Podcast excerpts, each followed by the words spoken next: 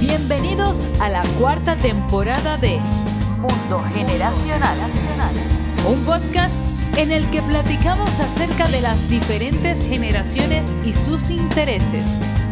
Gracias por sintonizarnos y recuerda suscribirte para recibir todos los episodios tan pronto estén disponibles. Gracias por ser parte de nuestra comunidad. Amigos del Mundo Generacional, bienvenidos de nuevo a este episodio de la cuarta temporada.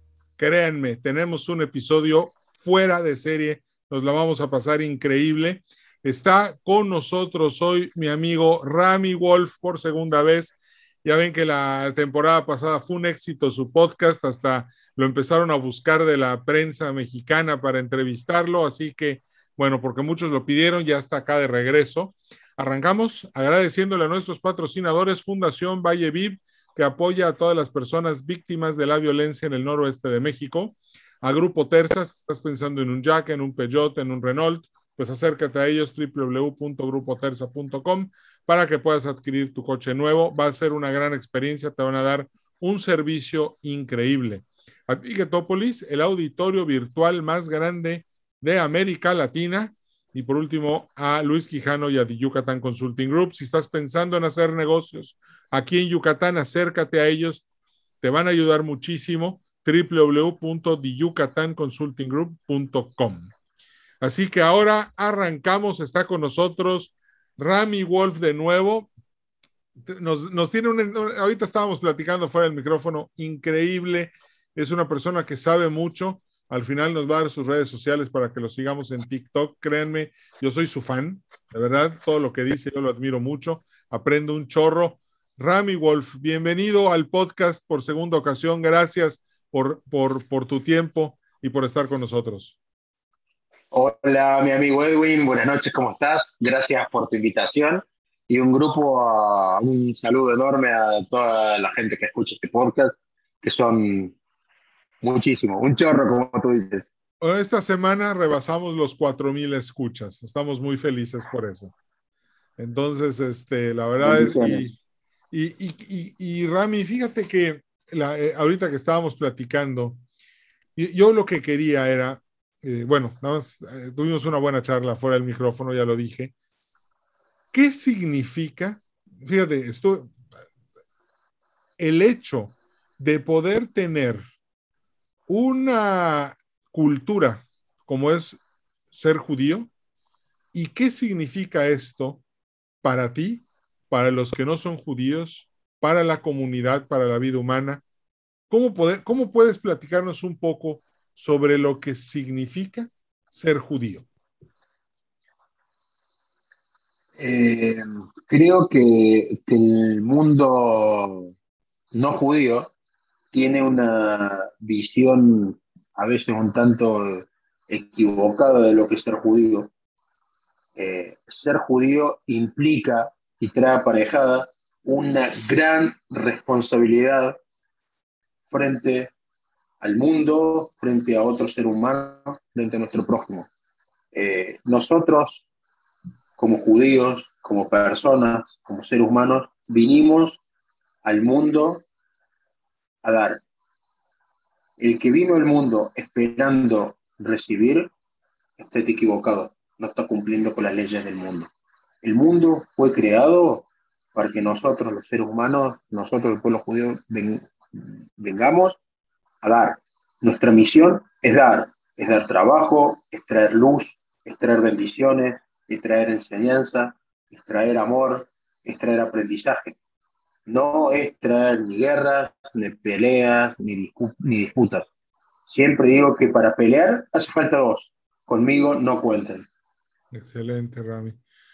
Por ejemplo, eh, yo estudié en Israel, ya, ya, hemos platicado en varias ocasiones en el podcast, y estando allá pude ver la cantidad de ciencia que, se, que hay desde el USB, el marcapasos, eh, pero por ejemplo, ahorita estamos platicando del, tomate cherry, que es un también algo que, nace en Israel. ¿Le podrías platicar a, la, la, historia del tomate cherry a mi audiencia, por favor? Sí, la historia del tomate cherry eh, el tomate cherry nace, nace tecnológicamente a través de la manipulación del ADN del tomate común, en, nace en Israel, pero ¿cuál es la idea, cuál es el objetivo de manipularlo genéticamente, para transformarlo en cherry? Eh, Israel se, export, se dedicó y se transformó en un gran exportador de tomates. Y en una caja de tomates, de acuerdo a su tamaño, entran 24 tomates, pero las cajas son redondas, perdón, las cajas son cuadradas y los tomates son redondos. Por lo tanto, queda mucho espacio disponible, mucho aire no aprovechado en esas cajas de exportación. Entonces, lo que hicieron los israelíes es convertir al tomate común en un tomate cherry, un tomate más chiquito, que se permita utilizar mucho mejor los espacios disponibles y a su vez ya manipular el sabor, haciéndolo más dulce, más, agradable, con más sabor y, más, más rico al, al paladar. Pero la idea surgió principalmente para aprovechar el espacio disponible en las cajas. Fíjate, eh, hablamos de las cajas. Y, está de moda pensar fuera de la caja. Se supone que los que piensan fuera de la caja son a los que les va bien y precisamente observar la cuadratura de la caja y aprovechar para poder llenarlo pues, es una gran idea. Es una idea de negocios. Fíjate, cuando, en, eh, toda esta teoría de los emprendedores, y esto, la, verdad es que muy poca gente lo sabe, y a veces se enteran cuando yo, cuando yo les platico dónde estudié, que yo estudié en el Mashab, en el Mount Carmel Training Center. Pero el emprendimiento es de origen israelí. Todo lo que es, es el uso de la creatividad, el uso de la innovación, y todo esto nace a partir de, de todos los judíos que llegan de la Unión Soviética. Pero, ¿por qué ser judío está tan ligado a ser emprendedor? ¿Está en la cultura, está en la religión, está en la, en la actitud ante la vida? Me encanta la pregunta que me acabas de hacer y te voy a contar una historia. Eh, hoy está muy de moda en el mundo de los emprendedores, de los negocios digitales, el networking o la red de marketing, marketing multinivel o el network marketing. Eh, ¿Tú sabes cuál fue la primer red virtual de marketing multinivel en el mundo? Mm, la comunidad judía. ¿Qué tiene que ver? Me vas a preguntar, ¿qué tiene que ver? en, La época, en, la época, de Babilonia, cuando se dispersaron los judíos y salieron repartidos por todo el mundo, había judíos en todos lados. Sí. Pero siempre, por nuestra cultura, por nuestra forma de ser, por las enseñanzas, por cómo fuimos criados, siempre estamos dispuestos a ayudarnos, entre nosotros y el prójimo. Entonces surgió la primera red de marketing multinivel virtual. Tú vives en Toronto y tienes un contacto que vive en Hungría, lo llamas por teléfono, discúlpame, necesito traer tal producto a Toronto. ¿Vos conocés? Mira, yo no tengo, pero yo te consigo a alguien que sí lo tiene. Entonces, en todo lado hay un judío que conoces, que te conoces, que tiene un pariente, que tiene un amigo, que tiene una amistad, que tiene el producto que quizás tú estás necesitando. Y a veces no es un producto, a veces puede ser mira, voy a ir a pasar cinco días a Johannesburgo y necesito un alojamiento donde quedarme. No te preocupes, yo consigo una familia que te puede alojar, que te van a invitar a comer, un rabino que te puede asesorar, que te puede recibir en su casa. Y es la red más grande en la historia de la humanidad de marketing multinivel. ¿De dónde viene esta unión tan fuerte en el pueblo judío? Está escrita en la Torá cuando, cuando el pueblo judío sale de Egipto y acampan en la base del monte Sinaí para la entrega de la Torah, dice que el pueblo acampó como un solo cuerpo. Y en realidad estaban tan unidos en cuerpo y en alma con un objetivo común que eran uno solo. Ok. Y... Esto es huyendo de, de Egipto, ¿verdad? Sí, sí, sí, sí. En el desierto. Después salí de Egipto, camino a la tierra prometida, hicimos una parada. En realidad, la salida de Egipto era porque Dios nos pudiera entregar la Torah. Y justamente eso tiene que ver con una de las misiones o de qué implica ser judío en, en el mundo de hoy. El, vinimos como judíos a traer enseñanzas. La enseñanza de la Torah es luz. Vinimos a traer claridad mental, claridad espiritual para el resto de la humanidad y poder colaborar. Ok. Yo creo que ahorita ya algunas personas se están preguntando qué es la Torah. La Torah es lo que se conoce en el mundo en general como la Biblia, como el Antiguo Testamento, que está formada por los cinco libros de Moisés. Ok. okay. Bereshit, Shmot, Vaikra, Bamidbar, Barim, Génesis, eh, Génesis que era la creación del mundo, Éxodo, Deuteronomio, Números. Ya. Oye, y este, después de la, bueno, en teoría generacional, eh, nosotros, eh, los, a los que nos gusta la teoría generacional, nos gusta mucho esta parte de la, de, del Torah porque Moisés es el profeta, después los nómadas, después los héroes, después los artistas, y los arquetipos de la teoría generacional surgen de esta parte del, de la Torah, porque los baby boomers son Moisés, los X somos los nómadas, los millennials son los héroes y los contemplativos son los eh, jueces, ¿no? Son los artistas, gobierno dividido. No, y este, a veces ese, modelo lo utilizamos para, para predecir los, las formas de, comportamiento que va a haber en la sociedad y de esa forma la teoría generacional se convierte en una herramienta para generar escenarios. Entonces, me queda claro que es información valiosísima y que puede dar mucha luz. Ahora, mi siguiente pregunta es, el, el, los nómadas, el paso de ser nómada en el desierto, me dices que eran solo uno, pero Moisés baja y de repente hay un becerro de oro. ¿Qué pasó ahí? Cuando en realidad hay libros que explican que en realidad quienes participaron de la construcción del becerro de oro eran los egipcios que habían salido mezclados con el pueblo judío. Ok. Que ya venían, ya eran idólatras de antes. Pero, pero, eh, cuando el pueblo estaba pecando, no vamos a enterar quiénes eran, no vamos a entrar en la discusión uh -huh. si eran uno o eran otros, el pueblo judío estaba pecando, que no eran todos, pero estaban pecando. Uh -huh. Moisés estaba arriba del monte Sinaí con Dios que le estaba dictando y le estaba escribiendo la Torah. Okay. En ese momento, Dios le dice a Moisés, baja que tu pueblo está pecando. ¿Cómo? ¿Cómo tu pueblo? ¿No eran tuyos? ¿No, ¿No los sacaste vos de la tierra de Egipto? ¿No los sacaste y no los liberaste del faraón y los trajiste acá al desierto, al monte Sinaí, para entregarles la Torah? ¿Y ahora son mi pueblo? ¿Cómo no son tu pueblo? Sí, son tu pueblo porque vos sos el defensor del pueblo de Israel. ¿Y por qué le dijo bajá? El bajá no es literal, no es literal, anda abajo en la base del cerro y fíjate por qué están a la base de la montaña a ver por qué están pecando. Lo que le quiso decir Dios es bajá, bajá de tu nivel espiritual, bajá de tu nivel de grandeza, bajá de estar hablando con Dios y volvé abajo a hablar con los seres humanos comprender su dolor, comprender sus sensaciones, comprender sus emociones y fíjate qué les está pasando. Ok, ok, interesante. Qué bueno saber esto. Bueno, y en el, después, por ejemplo, hay, hay gente que habla de la Kabbalah, gente que habla de, son, son libros que vienen después, que se escriben después de la Torá, eh, eh, o cómo se son todos libros que vienen derivados, son todos, son todos libros que vienen derivados de la Torá.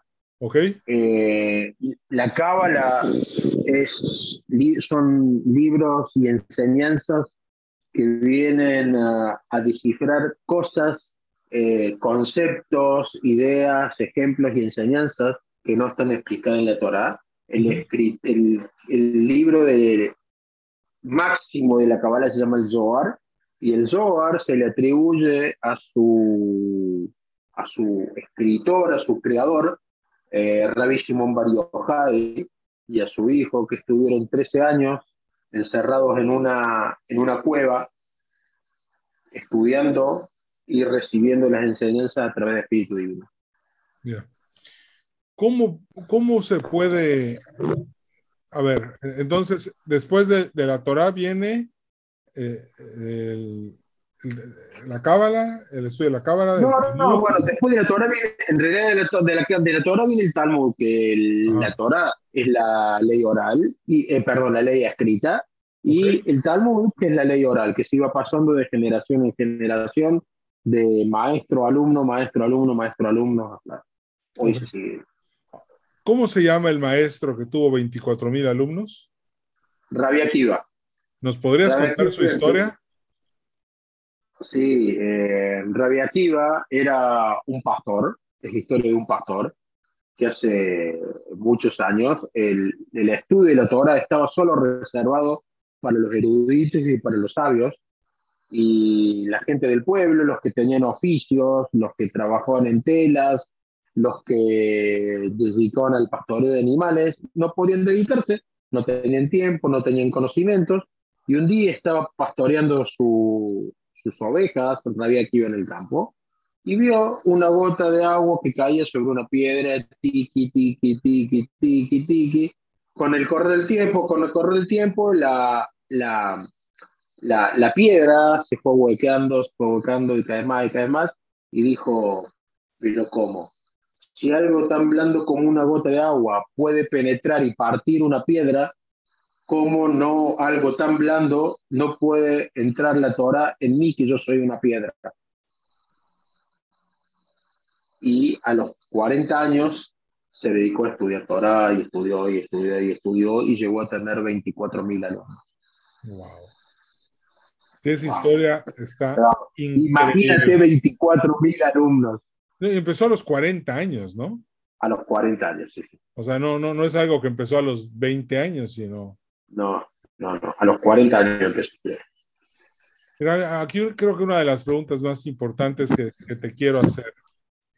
¿Qué nos puedes enseñar a todas las personas que te estamos escuchando para que podamos tener, de, todo de toda esta sabiduría que tú tienes, para que nosotros podamos tener una vida con más valores, más digna, más profunda, más trascendental, más de servicio a los demás? Eh, mira, principalmente tenemos que entender que el mundo no es una fila.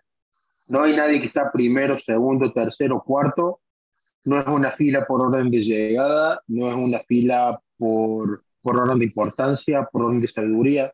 El mundo es un círculo.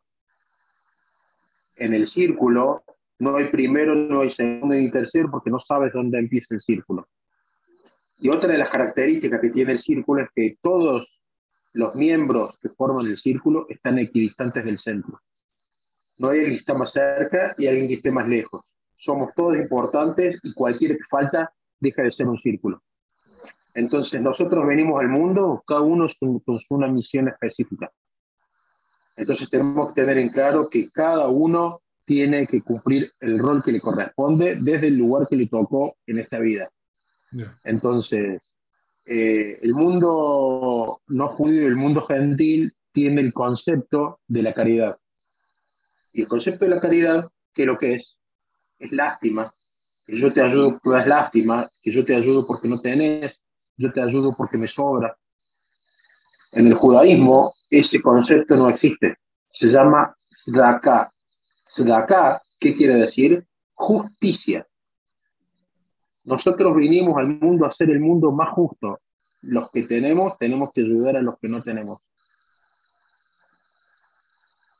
¿Sí? Para eso existen pobres y existen ricos en el mundo. Para hacer de este mundo un mundo más justo, un mundo más agradable para vivir y un mejor mundo para dejarle a nuestros hijos.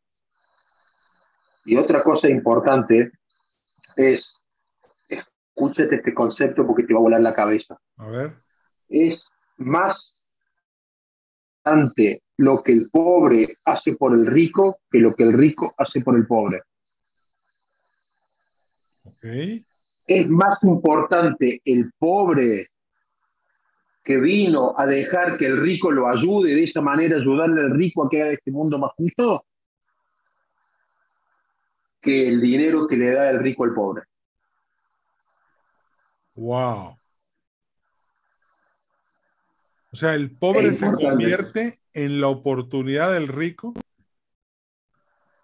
De de que eleve su espiritualidad, de que, se transforme, de darle la oportunidad de transformar este mundo en un lugar mejor. si el pobre no existiría, si el pobre no existe, el rico no existe. No tiene la posibilidad de elevarse espiritualmente porque no tiene a quién ayudar. Ten en cuenta que yo empecé este podcast, empecé esta conversación diciendo que vinimos al mundo a dar. Si el pobre no existiera, ¿a quién le va a dar el rico? Claro.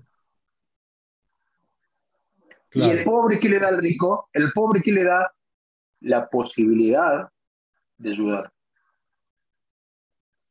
Wow. Siempre decimos, gracias Dios, que me das la posibilidad de poder ayudar y no tener que ser ayudado. Ok. Gracias Dios por la oportunidad de, me das, de, poder, ayudar, y no tener que ser ayudado. Bueno, como eh, este podcast es de gente tomadora de decisiones, así que ya escucharon. Hay que empezar a tomar decisiones para ayudar a los demás y elevar nuestro espíritu a partir de todo eso que estamos haciendo. Sobre todo porque nos escuchan muchos empresarios. Casi el 80% de los escuchas de este podcast son, son personas que, que son tomadores de decisiones o empresarios. Entonces hay una gran oportunidad. Bueno, y si por ejemplo, Rami, yo tengo... Perdón, ya que, ya que hablaste de los escuchas del podcast, es importante, y esto va dirigido como mensaje a los escuchas de este podcast, que si bien se llaman a escuchas, es porque tenemos que aprender a escuchar. Y el aprender a escuchar implica aprender a interpretar y a conocer cuáles son las necesidades de nuestro prójimo. No todos necesitan plata, no todo se soluciona con dinero.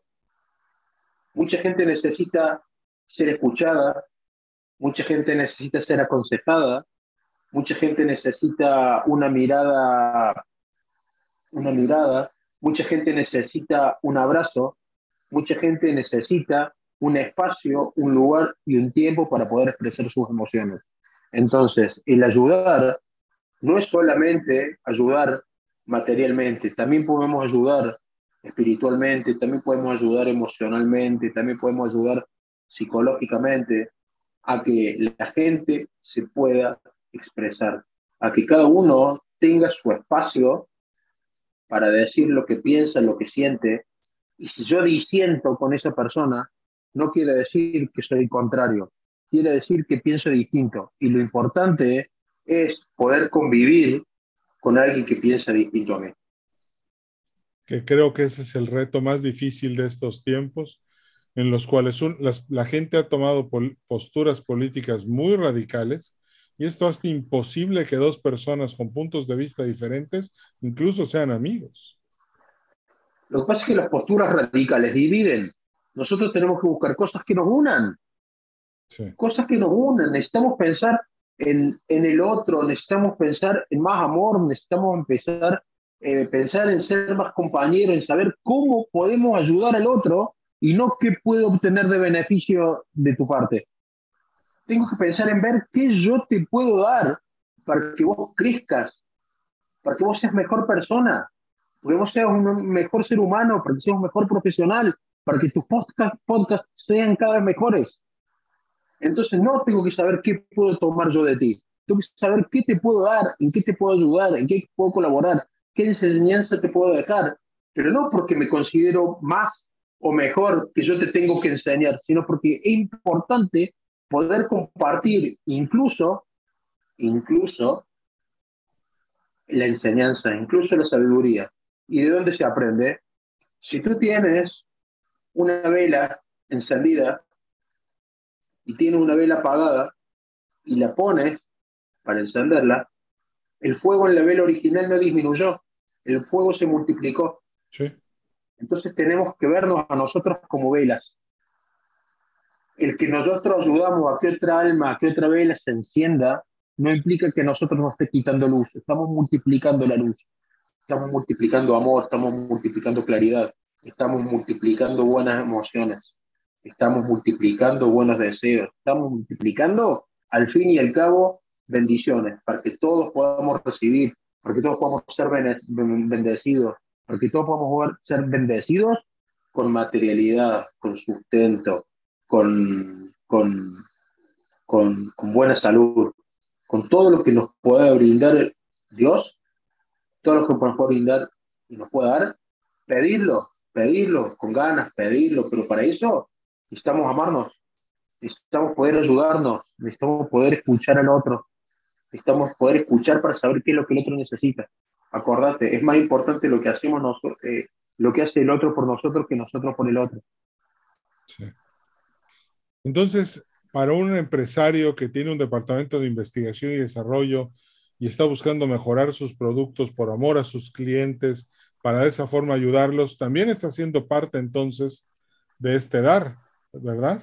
Porque está utilizando sus recursos para mejorar para satisfacer necesidades, para satisfacer necesidades, para satisfacer la necesidad de la mejor manera en términos de eficiencia y en eficacia. ¿Sí? Sí. Ok. Bueno, ya escucharon entonces. Perdón. Siempre lo importante del mensaje es dar, dar, dar sin mirar, sin mirar a quién, dar, el concepto dar, y, realmente te cambia la vida cuando te levantas y sales de tu casa para ir a tu trabajo y empiezas a mirar alrededor a quién le puedes dar. Te cambia la vida, inténtenlo. Los desafía que intenten levantarse con mentalidad dadora. Tengan en cuenta que somos dadores, no vinimos a recibir. Recibir es egoísmo, dar es generosidad. Vinimos al mundo a ser generosos, no egoístas. Es correcto. Qué, interesante. ¿Cuántas, ¿Cuántas personas habrá en este pensando nada más en recibir y qué difícil se les puede volver la vida si solo ven las cosas a partir de lo que van a dar. De hecho, hay un dicho que dice que recibir es bonito, pero dar es 100 veces más bonito. ¿Cuándo? Es más, es más todo este desafío, cuando sales de tu casa y te vas a tu trabajo, te invito a salir de tu casa con una mentalidad adora y vas a ver cuántas oportunidades te empiezan a aparecer en el día para que puedas dar. Vas a decir, no puedo creer la oportunidad que tengo para dar. Ya.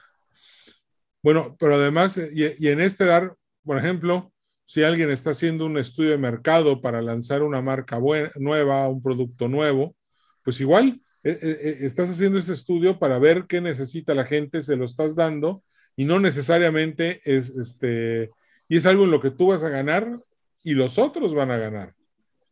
Y, y ambos van a obtener una justa recompensa, ¿no? Cuando vos, antepones, cuando vos antepones la satisfacción del cliente a la utilidad o a la rentabilidad, créeme que vas a tener más rentabilidad. Sí, claro. Cuando tu objetivo es solo rentabilidad, el negocio se te termina cayendo. Sí. Se te termina cayendo a la larga o a la corta. Entonces, mentalidad ganadora, mentalidad de dar y mejorar la vida de nuestros clientes, la toma de decisiones de nuestras empresas, la vida de nuestros empleados, mejorar, mejorar, dar, y automáticamente eso se va a transformar en recibir. Rami, y para los jóvenes, estoy pensando en los hijos de los que nos escuchan, que están entre los 15 y los 25 años. ¿Qué, qué, qué les podemos compartir y dar para que puedan tener una vida más feliz o más espiritual, más elevada? me tocaste especialmente porque mis hijos tienen esa edad. Okay. Eh, y es como si yo le hablo a mis hijos como si le hubiera hablado también a hijos de otros. Okay. Eh, los jóvenes viven más despreocupados, viven más livianos, viven sin tanto peso, viven sin, sin tanta culpa. Los jóvenes de hoy no están apurados por llegar, los jóvenes de hoy disfrutan del viaje, disfrutan del proceso, disfrutan la enseñanza, van mirando por, la, por las ventanas y van disfrutando el paisaje. En realidad, más que lo que nosotros le podemos enseñar a ellos, es lo que ellos nos pueden enseñar a nosotros. Ah, qué bueno está eso. Entonces, al revés, miremos cómo vivimos y aprendamos a vivir como ellos. Porque ellos no están presionados, no corren detrás del dinero, no corren detrás de las obligaciones. Ellos disfrutan cada una de las cosas que hacen sin preocuparse por el que dirán, sin preocuparse cómo me están mirando, sin preocuparme lo que me dicen, lo que piensan. Yo hago la mía mientras no moleste a nadie. Entonces, aprendamos de ellos a vivir sin cargas, sin, sin, sin cargas psicológicas, sin cargas emocionales. Los chicos de esa edad hoy no están preocupados, no, porque estoy así por culpa del gobierno, por culpa del presidente, por culpa de los impuestos, por culpa de la economía, la inflación, del precio del dólar. No, no. Los chicos están acostumbrados a vivir sin excusas. Nosotros somos la generación de la excusa. No, porque me fue mal porque me abrió un competidor que ofrecía el mismo producto que yo, me, fue mal porque él vendía más barato que yo, me fue mal por... A ver, dejemos de buscar excusas. Esta es la generación de la excusa. Empecemos a actuar como si todo dependiera de nosotros. Sí. Hacernos responsable de lo que nos está pasando. Sí, y eso implica hacernos responsables de nuestras tomas de decisiones. Cada decisión que nosotros tomamos nos acercan o nos alejan de nuestro objetivo. Entonces nosotros tenemos que aprender de esa toma de decisiones. ¿Sobre qué basamos esa toma de decisiones para saber que estamos tomando la correcta? Siempre la decisión correcta es el camino más difícil, el más incómodo, el que te cuesta, el que te exige salir de una zona de confort y el camino más fácil es el que ya venís. Y si yo vengo por acá, vengo en piloto automático y sigo por acá, y no tengo que tener mucha expectativa de poder llegar a cumplir mi objetivo. Vengo en piloto automático, vengo sin tomar decisiones, vengo sin autoexigirme. Me tengo que exigir porque cada exigencia me lleva a crecer. Cada exigencia, cada dificultad, cada, cada piedra que me aparece en la vida son crecimientos, son enseñanzas. Yo tengo un dicho que dice, todas las cosas buenas que nos pasan en la vida son bendiciones. Y las cosas que no son tan buenas son aprendizaje. Ok. Qué interesante, Rami. Entonces, para los jóvenes hay que aprender de su capacidad para ver las cosas con ligereza, sin poner tanto peso en sus hombros. Y para los adultos, aprender a tomar decisiones que sean las mejores para nuestras vidas y centrándonos mucho en el aprender a ser personas que dan, no que reciben. Centrarnos en eso y nos vamos a acercar mucho más a una versión más bonita de nosotros mismos. ¿Lo dije bien? Perfecto. En realidad es encontrar la mejor versión de nosotros mismos para hacer de este mundo un mejor lugar para vivir. Exactamente y es un largo camino que recorrer, sobre todo en estos tiempos en los que parece que todo mundo está contra todo mundo por, por, por, porque no piensan como yo. Pero bueno. ¿Y cuál es la obligación que tengo de pensar como tú? Ninguna. No, yo puedo pensar como yo pienso y vos piensas como vos pensás. ¿Y, y cuál es el problema? ¿Cuál el problema? ¿Eso no implica que podamos encontrar un punto en común y conversar sobre eso? Claro, de eso se trata. Totalmente. Sí, sí, sí, me queda claro. No hay que buscar temas que nos dividen, tenemos que buscar temas que nos junten, Así es. que nos unan. Así es. Rami, pues el, se nos agotó el tiempo del programa. Sinceramente pasó volando. Pensé que llevábamos 10 minutos, pero no. Llevamos casi 30. Y este, de hecho, 30 minutos ya. Este, wow, se va volando. Rami, ¿me aceptas otra invitación eh, al podcast? Con mucho gusto. Para mí es un placer estar contigo y para mí es un placer estar con todos los escuchas de tu podcast, que son cada vez más, son 4.000 y van a venir los 5.000 y van a venir los 6.000 y va a seguir todo creciendo porque el objetivo es claro, porque el objetivo es crecer, el objetivo es dar. Y lo que hace a través de este podcast es dar. Me gustó lo que dijiste de la vela. De que la vela le pasa la luz, el fuego a otra y, no, y, y la vela sigue siendo el mismo fuego. Simplemente que ahora cae más luz. Eso estuvo muy padre. Me gustó como, como, como lo que hace este podcast y todo lo que hace Mundo Generacional, que es precisamente tratar de llevar luz a todos lados, a partir de pues, platicar con gente como tú, que este, ya ves que, imagínate que grabáramos las pláticas que tenemos fuera de micrófono, que son interesantísimas. Por eso pienso que hay que compartir todo lo que platicamos con los demás. Pues muchísimas gracias, eh, Rami, te agradezco mucho ahorita este, que, que hayas aceptado mi invitación para venir por segunda vez. Un placer, un placer. Te agradezco la invitación. Gracias. Amigo. Pues amigos, gracias por haber escuchado este episodio de la cuarta temporada. Nos vemos pronto en la siguiente, en el siguiente episodio, va a salir la próxima semana. Y mientras tanto, nos despedimos agradeciéndole a nuestros patrocinadores Fundación Valleviv, Grupo Terza, Ticketopolis, Luis Quijano y The Yucatán Consulting Group por toda la ayuda que nos dieron para que este episodio sea posible. Muchísimas gracias. Nos despedimos. Mi nombre es Edwin Carcaño Guerra y nos vemos en el siguiente episodio del podcast Mundo Generacional. Cambio y fuera. Gracias por haber sido parte de este episodio de Mundo Generacional. A nombre de todo el equipo te deseamos prosperidad y éxito. Recuerda darnos un like en Facebook, Podcast Mundo Generacional.